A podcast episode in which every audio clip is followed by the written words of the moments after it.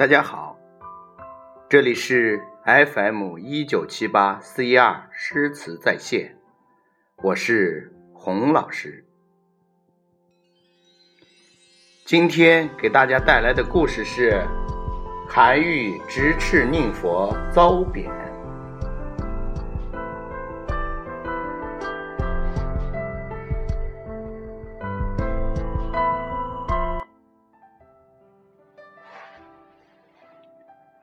韩愈是唐代著名散文家和诗人，唐代古文运动的倡导者、领导者。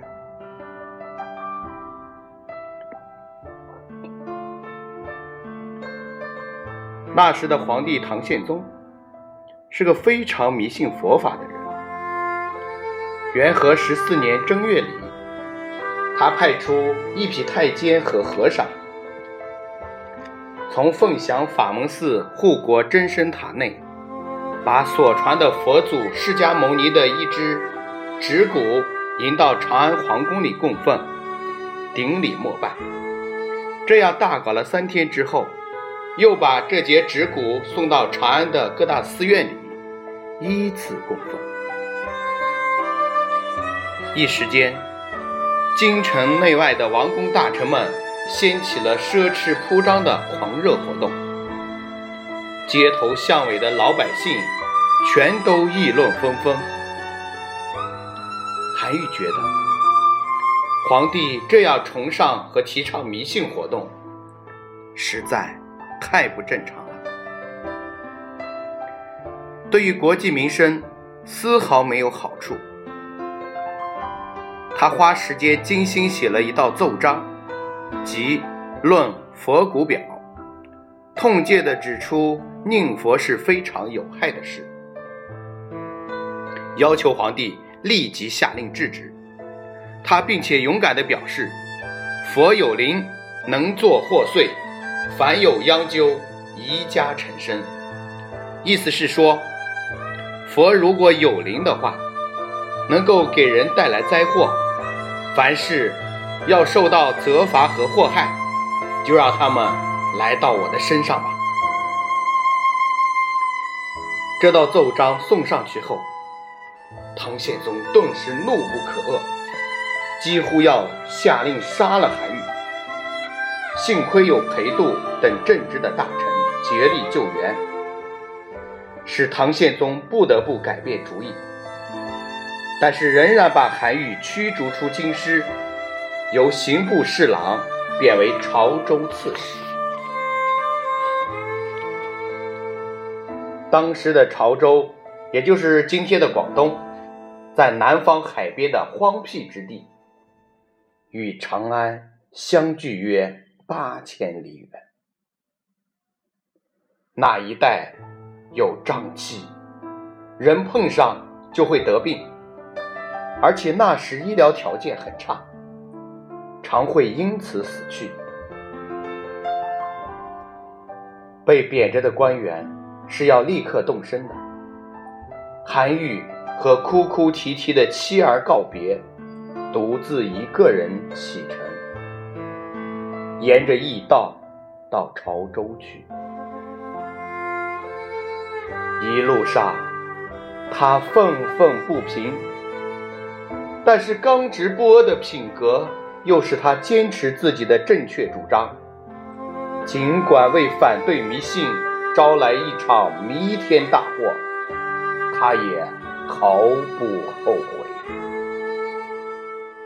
韩愈的侄孙韩湘是韩愈爱侄韩老臣的儿子，两家向来如同一家。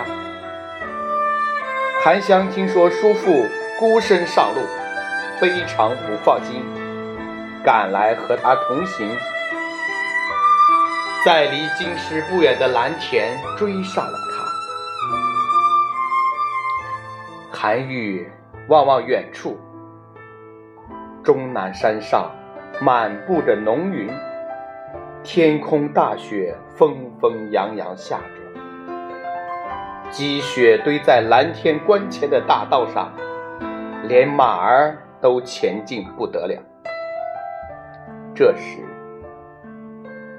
他再也控制不了自己的感情，便悲歌当哭，慷慨激昂地向韩湘吟诵了一首著名的诗篇：“左迁至蓝关，是侄孙乡。”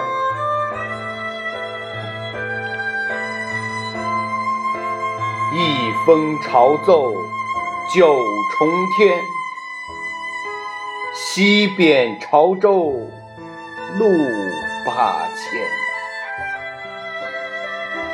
欲为圣明除弊事，肯将衰朽惜残年。云横秦岭家何在？雪拥蓝关马不前，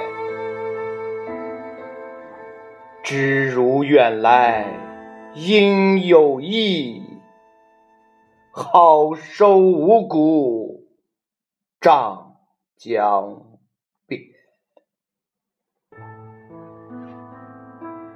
诗的意思是说，早晨一封奏章送到了皇帝面前。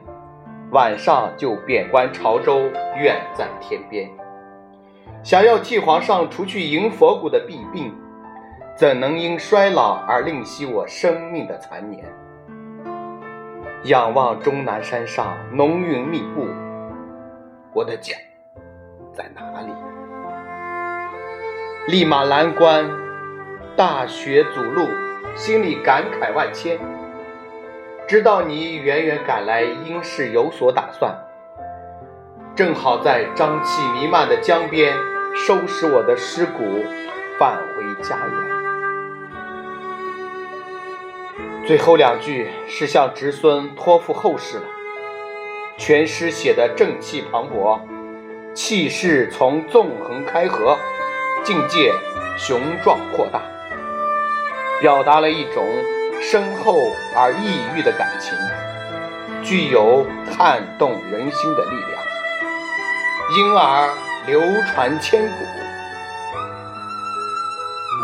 韩愈在《论佛骨表》中说：“凡在央究，宜家成身。”